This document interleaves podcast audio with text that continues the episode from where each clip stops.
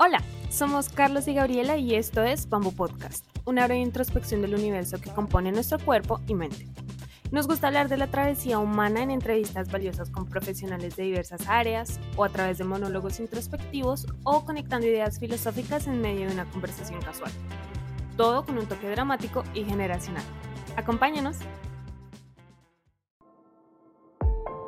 Entonces digamos que yo tengo a lo mejor una discusión con un colega o a lo mejor salí de una junta muy estresante, lo primero que debo hacer es regular mi respiración y hacer una conciencia en la respiración. Entonces una vez que yo hago estas, estas respiraciones conscientes, me va a ayudar a que pueda identificar cómo está mi cuerpo en este momento. Si hay una agitación, si hay un malestar, me hago cargo en ese momento de mí ¿Para qué?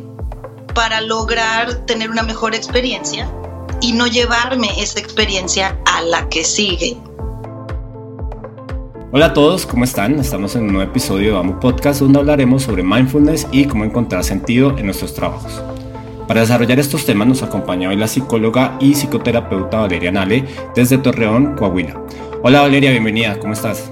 Buenas tardes, gracias, bienvenidos. Es un gusto tenerte por acá y bueno, les cuento un poquito sobre Valeria. Ella es especialista en técnica cognitivo-conductual, psicología positiva y mindfulness.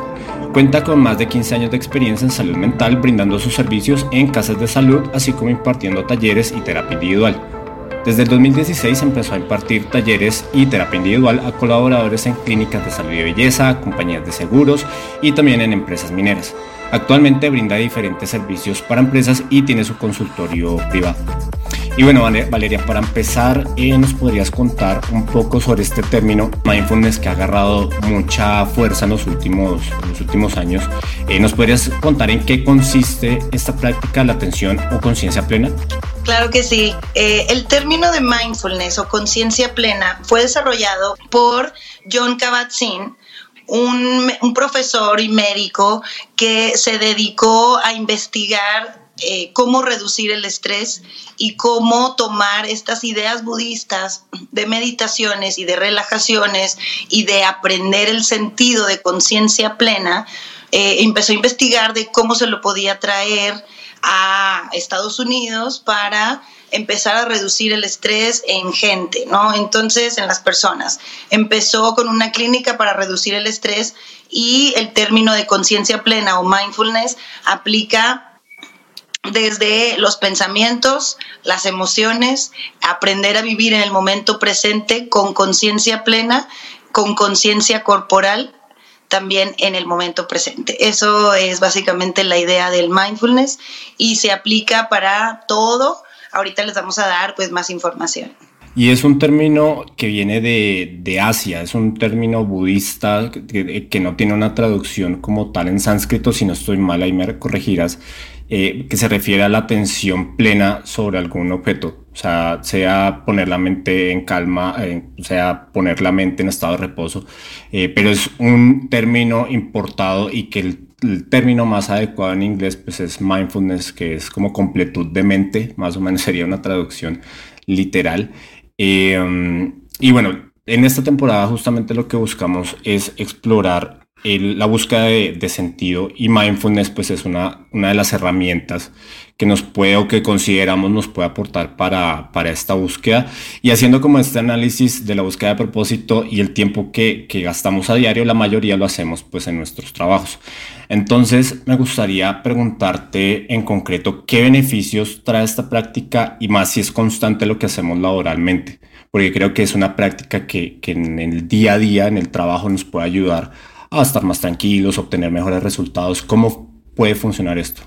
Sí, pues fíjate que gran parte de nuestro tiempo lo pasamos funcionando en piloto automático. No sé si han escuchado ese término que también ahorita ya está en las redes y en muchos lados. El término de piloto automático es cuando no estamos conscientes de lo que estamos haciendo y estamos constantemente pasando de una actividad a otra, de una actividad a otra sin ninguna pausa, sin ninguna conciencia y estamos haciendo, haciendo, haciendo, pensando, pensando, pensando. Entonces, la práctica de la conciencia plena del mindfulness nos va a ayudar a tomar esas pausas, hacernos conscientes de nuestra mente, de nuestros pensamientos, de nuestras sensaciones corporales para lograr tomar mejores decisiones, para lograr calmar esa ola de emociones que pueden estar viniendo todo el tiempo en el ser humano. El ser humano es un ser que tiene emociones todo el tiempo. Entonces la práctica del mindfulness nos ayuda a tomar esas emociones y dejarlas ir como si fueran las olas del mar, como si fuera algo que viene y va. Entonces cuando aprendemos a tomar esto y a dejarlo ir, podemos tener una experiencia de mayor bienestar. Y en concreto, en el, porque creo que la descripción que diste es, es, amplia y, y pues aplican en, en, todas las áreas de nuestras vidas, pero por ejemplo en el trabajo, después de una junta estresante, después de pelear con mi jefe o después de tener alguna experiencia con un cliente o algo así, ¿cómo, cómo podemos desapegarnos como de esa situación y practicar mindfulness? O sea, ahí más en concreto en cuestión laboral. Sí, en la cuestión laboral, primero que sepan que hay que aprender a ser consciente de la respiración. La respiración es el número uno de, lo que te va a ayudar a ser más consciente y poder regresar a tu centro, calmar todo esto que viene con las emociones, digamos, después de la junta. Ejemplo, la conciencia de la respiración mindfulness o la respiración consciente es inhalar profundo, hacer una pausa con el aire dentro y después exhalar fuerte por nariz y boca este tipo de respiración va a ayudar a que tomes una pausa, a que puedas hacer como un chequeo de cómo está mi cuerpo, cómo están las sensaciones y cómo está mi mente y mis emociones. ¿Para qué? Para lograr, si estoy muy exaltada o exaltado, lograr calmar eso. Y si no, prepararme para el momento que sigue con una conciencia más actual. Entonces, digamos que yo tengo a lo mejor una discusión con un colega o a lo mejor salí de una junta muy estresante, lo primero que debo hacer es regular mi respiración y hacer una conciencia en la respiración. Entonces, una vez que yo hago estas, estas respiraciones conscientes, me va a ayudar a que pueda identificar cómo está mi cuerpo en este momento. Si hay una agitación, si hay un malestar, me hago cargo en ese momento de mí ¿Para qué? Para lograr tener una mejor experiencia y no llevarme esa experiencia a la que sigue. Si me estoy explicando cómo empezar desde cero todo el tiempo, todo el tiempo. Entonces, de esta forma, cuando yo logro respirar y asimilar, puedo dejarlo atrás un poquito más rápido que si lo estoy pensando y pensando y pensando todo el tiempo en mi cabeza. Es ahí en donde la práctica que yo realizo es el mindfulness con técnicas cognitivas, lo cual te ayuda a complementar como el, usar de una mejor forma este pensamiento que no te lleve a otros estados, a otras emociones y a otros estados de inquietud que no necesitas. Pero es importante que sepan que la práctica del mindfulness es constante para que tenga, para que logre obtener esos beneficios. Constante de, por ejemplo, si yo practico respiración consciente, que no nada más sea después de las juntas.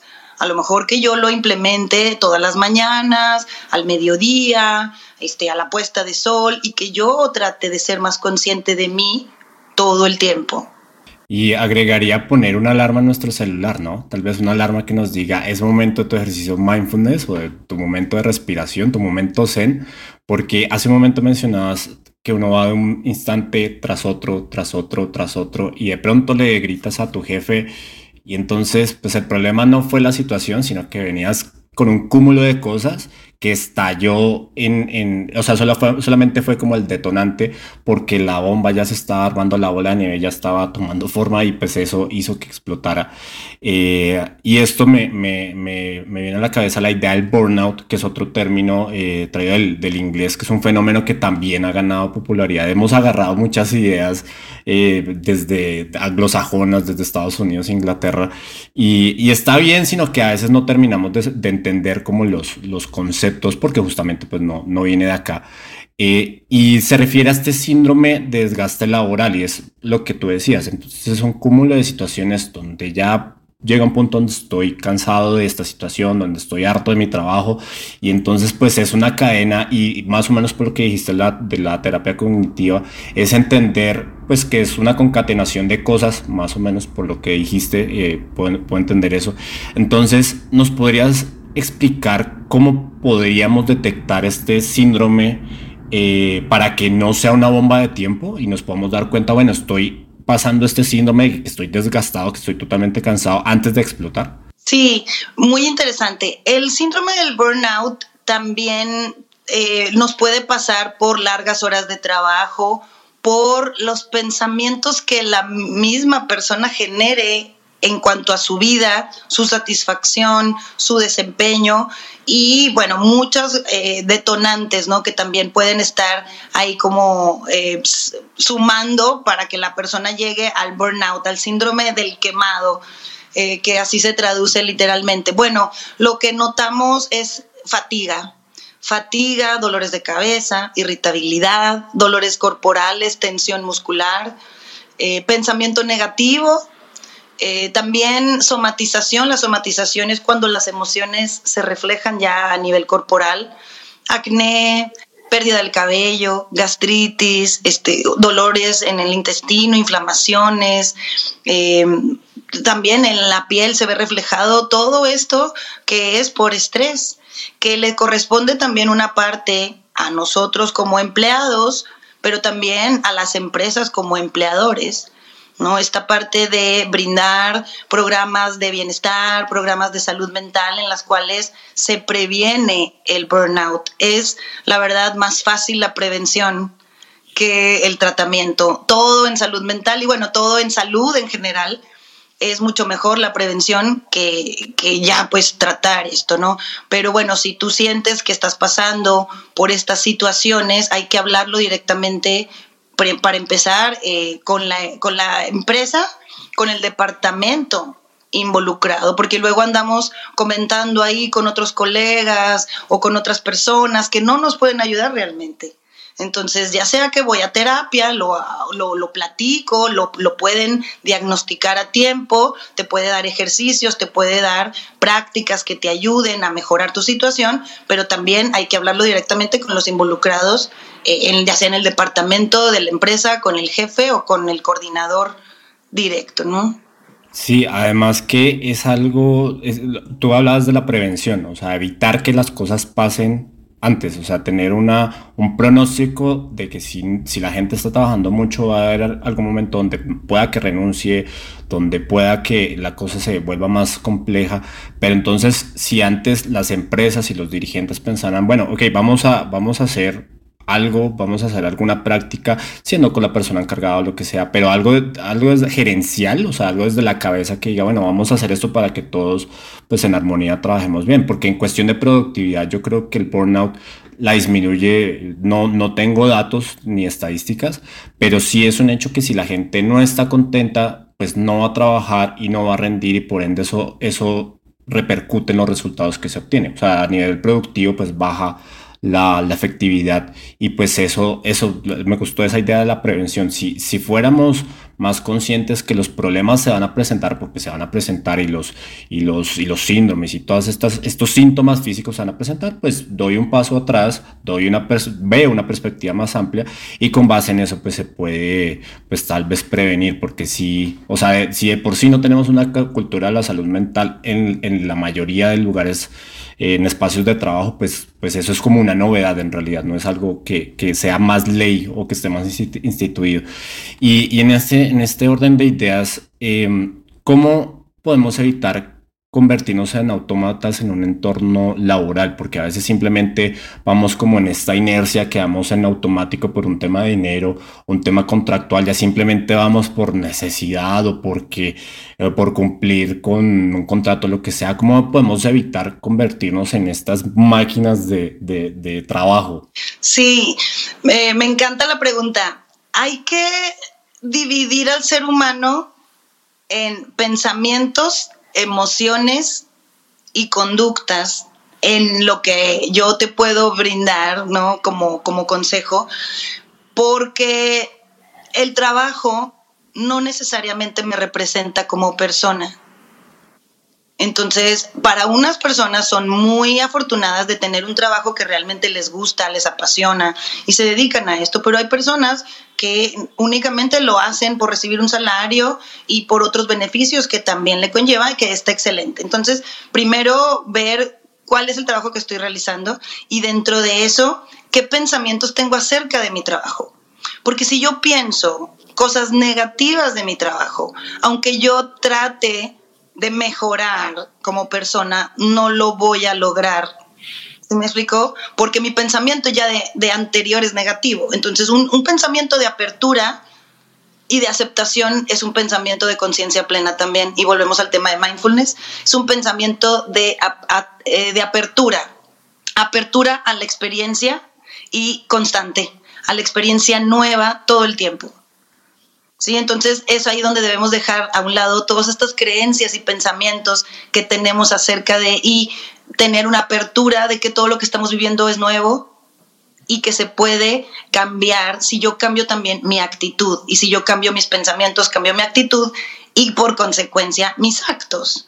Entonces, eh, en cada cosa que yo haga puedo practicar atención plena desde tomarme un café, desde eh, ir a sacar copias desde contestar un correo, desde lavar a lo mejor la taza de café donde ya me tomé mi cafecito de la mañana checando los correos, ¿no? A lo mejor estoy por realizar un proyecto y me tomo ahí unos tres minutitos de respiración consciente en la cual voy a calmar mi mente para obtener mejores ideas, mayor creatividad, mayor conciencia o relacionarme mejor con el área de trabajo. Entonces, eh, sí es bien importante que por una parte también aprenda a controlar mis pensamientos para que no me vayan a entorpecer mi práctica de laboral. Que es todo un reto, ¿no? Porque pues hay entornos laborales que son muy difíciles o pueden ser muy tóxicos, porque bueno, con, con los espacios laborales que son óptimos, digamos, en cuestión de que estoy feliz, la paga pues es suficiente, eh, tengo un espacio laboral que me ayuda y me acompaña, pues, pues qué bueno. Eh, pero hay, creo que hay que poner el foco tal vez en estos lugares donde son más tóxicos, que tóxico es una palabra, por cierto, que ya ahora es tóxico, o sea, para, para todos se usa este término, pero pues creo que ejemplifica muy bien, o sea, que son espacios donde tal vez puede haber ciertas disputas, ciertos egos, ciertas cosas, y, y más o menos, eh, siguiendo con la, con la otra pregunta, creo que has respondido temas al respecto, bueno, más bien has, has, tocado aspectos, matices al respecto, y es, ¿qué consejos... Eh, eh, prácticos o, preguntas, más bien creo que, creo que lo importante es cuestionarse qué preguntas nos podemos hacer cuando estamos inmersos en ese ambiente laboral, porque creo que los ejercicios, claro, funcionan eh, y complementándolo tal vez con cuestionamientos propios, decir, ¿será que sí estoy haciendo las cosas bien? ¿O será que el otro sí tiene la razón? O sea, ¿qué, qué preguntas nos podríamos hacer para esto? Híjole, ay, me encanta, me encanta el tema porque se conecta la parte cognitiva que te acabo de decir. Bueno, primero que nada, eh, el tema de la mente es bien complejo porque la mente siempre está pensando y desafortunadamente piensa negativo algunas veces, si no es que muchas veces. Entonces, cuando digo pensamiento negativo, son pensamientos que me pueden entorpecer mi desempeño y mis relaciones laborales. Ejemplo, pensar que les caigo mal, pensar que le caigo mal a mi equipo de trabajo. Ese pensamiento ya me va a hacer relacionarme negativamente con ellos. Y para empezar, la primera pregunta que podría hacerme es, ¿qué tan cierto es lo que estoy pensando? ¿Cómo lo puedo medir? Ahorita con datos, literalmente con investigación científica, por así decirlo, de que realmente les caigo mal, por ejemplo. Tendría que preguntarle a cada uno, ¿no? Pero nos creemos lo que el pensamiento nos dice. Entonces, si mi percepción es que les caigo mal, yo ya voy a llegar con esa actitud a mi área laboral. Llegar con esa actitud ya me va a predisponer a lo mejor me aíslo, a lo mejor ya no quiero compartir, a lo mejor ya no me quiero relacionar, o a lo mejor puedo llegar hasta entorpecer ¿no? Este, eh, otras áreas por mi propio pensamiento. Entonces, bueno, esa es una, ¿no? Otra es que tú me digas, no, es que yo ya comprobé y realmente sí les caigo mal. O sea, yo ya fui y me dijeron que sí les caigo mal. Ah, muy bien. ¿Sí me explico? Y bueno, ya cuando compruebo que ese pensamiento es cierto, yo decido qué hacer con esa información. Entonces yo pienso, bueno, si vengo a trabajar, realmente es muy importante caerles bien. O sea, sí, sí es parte de mi trabajo caerle bien. Si mi respuesta es que sí, pues voy con esta persona y le digo, oye, pues fíjate que el trabajo requiere comunicación asertiva, que tú y yo nos llevemos bien para lograr los objetivos de la empresa. ¿Qué te parece si dejamos a un lado cualquier cosa personal, cualquier pensamiento, cualquier actitud, cualquier cara, cualquier y lo dejamos a meramente laboral, no tenemos que ser amigos, lo que sí es que hay que llevarnos bien para lograr eh, los objetivos de la empresa. Ah, perfecto. Entonces la comunicación asertiva también es otro tip, ¿no? Y eso es de lo que muchas personas acuden a terapia porque no saben cómo comunicarse respetuosamente, cómo poner límites amigablemente y cómo darse a respetar es algo muy, muy importante también para la salud mental aunque no lo relacionemos de esa forma. Poner límites es esencial en el área de trabajo y en la salud mental y en la vida personal y de pareja y de familia y etcétera. Complementando lo, que tú dices, si le sumamos las estructuras jerárquicas que tenemos en, las empresas, eh, pues hay un temor tal vez del empleado a manifestar cierta inconformidad. igual eso creo que va en ambas vías, ¿no? Pero creo que también esta estructura rígida eh, piramidal, entre comillas, donde hay una figura de autoridad, eh, como que ese, ese diálogo no se da de una forma abierta, porque por un lado tal vez y, voy a generalizar, pero tal vez no hay los mecanismos en las empresas y, mm, y la comunicación es asertiva es algo difícil de, de abordar. Además porque creo que, y, y es, es, es, difícil y es curioso eso porque no, no, no lo enseñan desde la escuela, pero deberíamos aprender a hablar y a expresar.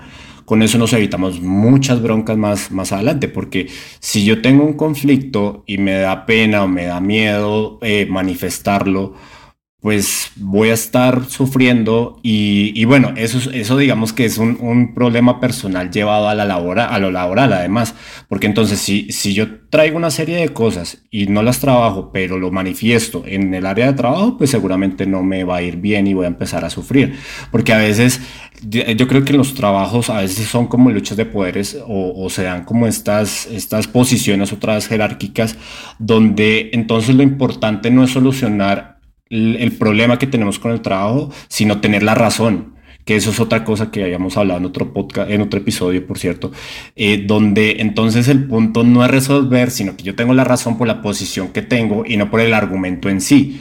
Y eso es algo que destruye totalmente la conversación, porque entonces es, bueno, pues es que yo sé más porque sé más por la historia de la vida que yo tengo, pero no porque cognitivamente o racional o laboralmente tenga sentido. Entonces, eso es, eso es un, tema muy, muy interesante del cual debería haber más apertura, creo yo. Eh, y bueno, conectando de nuevo la temática de la, de la temporada, y es una pregunta tal vez más reflexiva y más, más personal, eh, y que creo que si, si nos la hiciéramos cada cierto tiempo, pues como que el, trabajo agarraría otro sentido. Eh, ¿Crees que es relevante implementar en, en, los trabajos que hacemos la búsqueda de propósito en la vida? Y si lo consideras así, ¿por qué? Sí, me, fíjate que el tema de propósito de vida me gusta mucho y me baso en el autor Víctor Frank.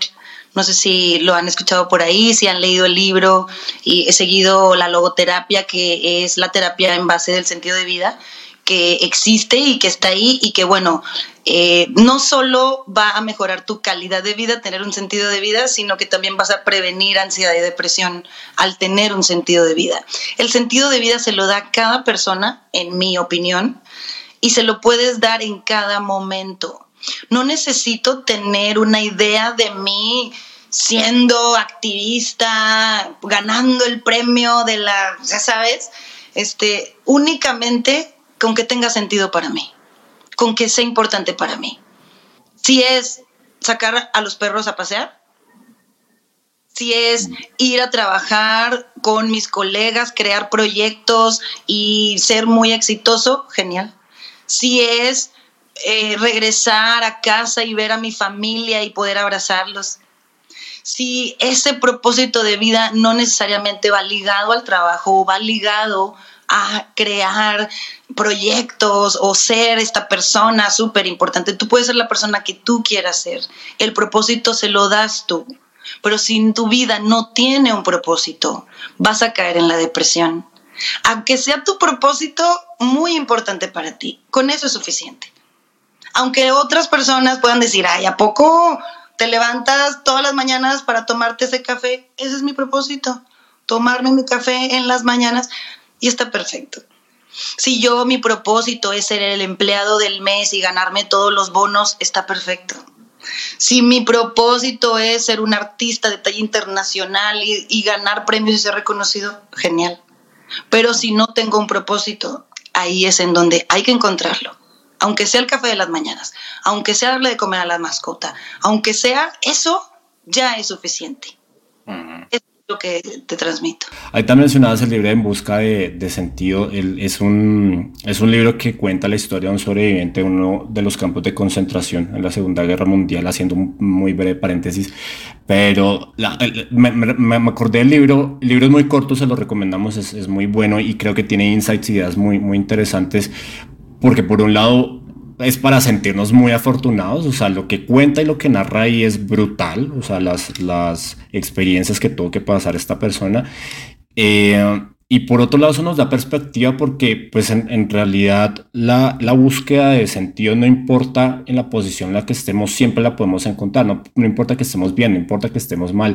En el caso de este libro, pues, es uno de los peores escenarios de la humanidad y una persona logró encontrar, claro, con todos los traumas que eso le generó, porque no es que, ay, bueno, escribí mi libro y pues aquí no pasó nada, no, pues seguramente esa persona tuvo, Víctor Frank, si no estoy mal, es el, autor, eh, él tuvo que pasar por muchas cosas, pero definitivamente, y esta idea de la, de la, de la um, el término que mencionabas ahorita de logoterapia, si no estoy mal, es, es va, va, por, va por ese lado, que justamente pues podemos encontrar sentido en cualquier cosa, pero dando valor a lo que hemos logrado y a lo que tenemos y también eso cultiva un sentido de gratitud que es, eh, que es muy interesante también, que ya me estoy desviando un poquito del, tema, pero quería rescatar esto porque ese libro es, es brillante y se lo recomendamos muchísimo que, que le den una mirada.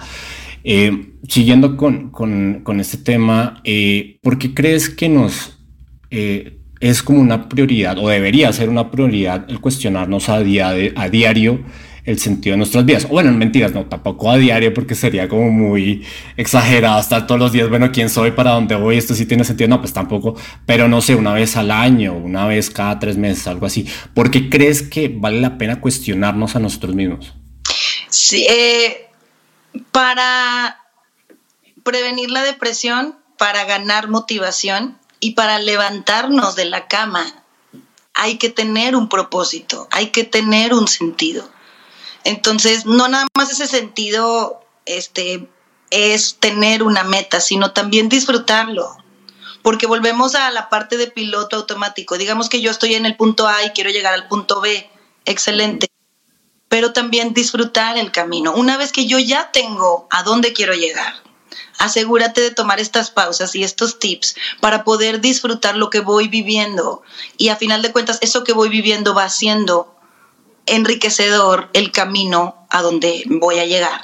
Una vez al año, cada seis meses, cada tres meses, más o menos, y este, me lo puedo estar este, cuestionando pero sin que me genere ansiedad, sin que me genere malestar. Más bien es si lo estoy haciendo bien o no tan bien o qué debo de perfeccionar o mejorar para seguir en el camino, como un, una autoevaluación. Entonces, una vez que yo ya logré descifrar a dónde voy, evalúate regularmente a ver si estoy logrando a dónde quiero llegar.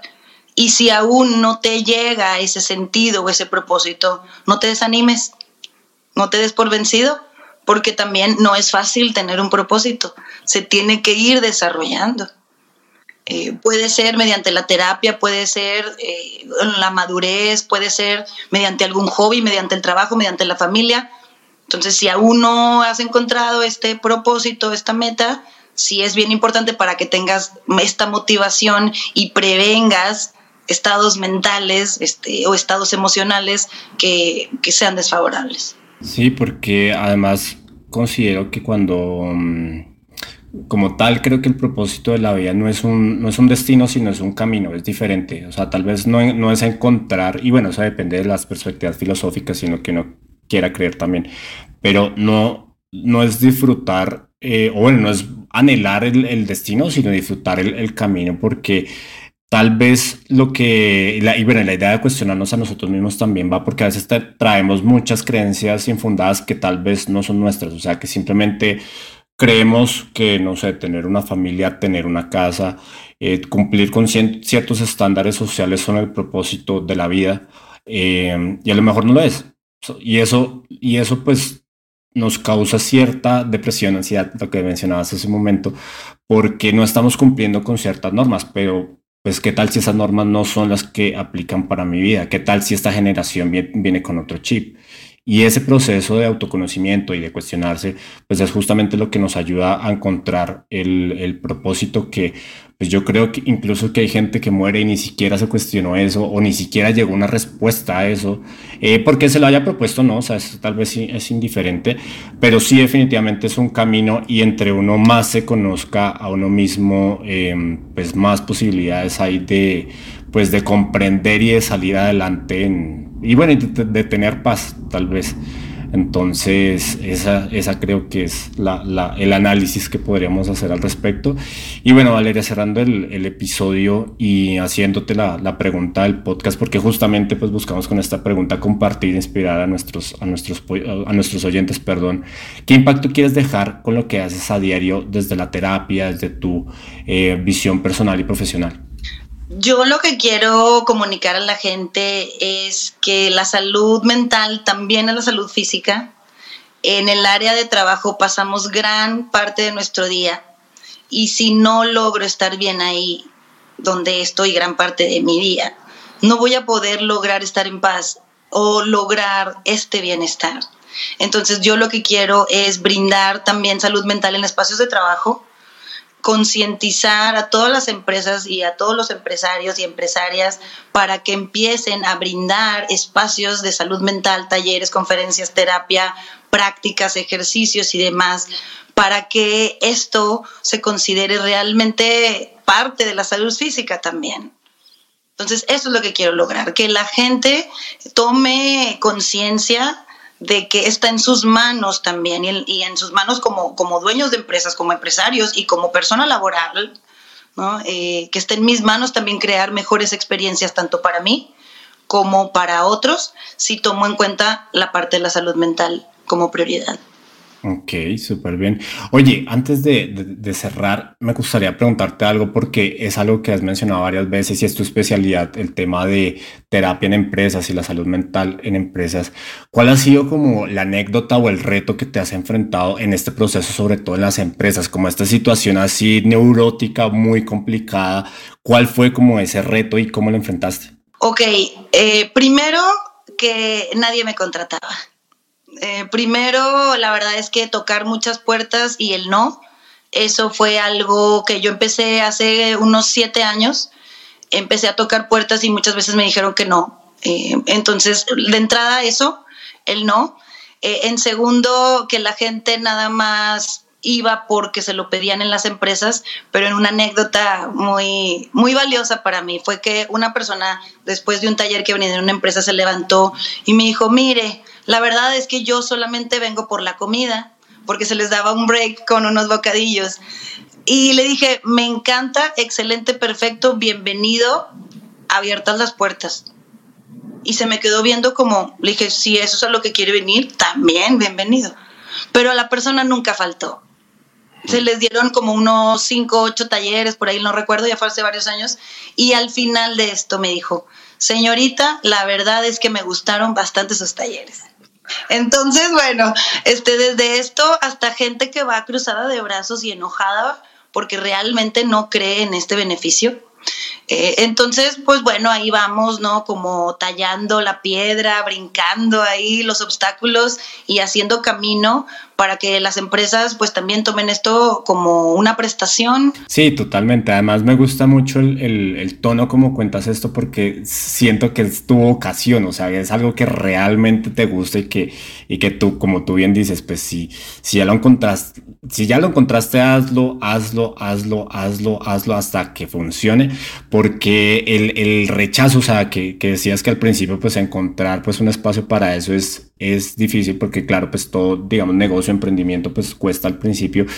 Y, crear ese músculo y aguantar y aguantar y pues sobrepasar ese umbral hasta que llegó esta persona y dijiste, ok, y probablemente no sé si lo, lo, hayas pensado así, pero decir, bueno, sí definitivamente vale la pena hacer esto por esta persona.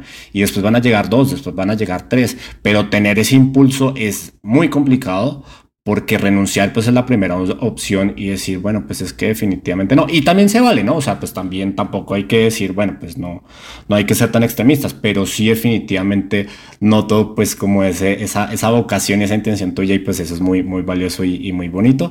Y bueno, pues Valeria, muchísimas gracias por haber estado con nosotros. A toda nuestra audiencia nos gustaría preguntarles cuál es la idea más importante que se llevan de este episodio. Si consideran que es relevante esta idea, pueden compartirla con sus seres queridos y expandir la conversación. Valeria, ¿cómo te pueden encontrar nuestros oyentes? En Facebook me encuentran como psicóloga Valeria Nale y en Facebook y en Instagram como Global Minds TRC. Ahí comparto, la verdad, poquito contenido porque soy yo misma quien lo administra, porque a mí me gusta mantenerme en contacto con mis redes, pero ahí encuentras lo que yo publico, lo que yo considero, lo que viene de mi corazón. Ahí encuentras también talleres, videitos, este, tips y demás, ¿no? Ahí me puedes seguir y con muchísimo gusto sigo a, a sus órdenes, sigo al contacto, me pueden mandar mensajes, lo que ustedes gusten, ahí me encuentran. Perfecto, Valeria, muchas gracias por tu tiempo y disposición. Nos vemos en el siguiente episodio para seguir explorando juntos el universo que compone nuestro cuerpo y nuestra mente. Y como siempre, los invitamos también a que se den una vuelta por nuestra cuenta de Instagram para ver los mejores momentos de esta y las demás temporadas. Hasta pronto.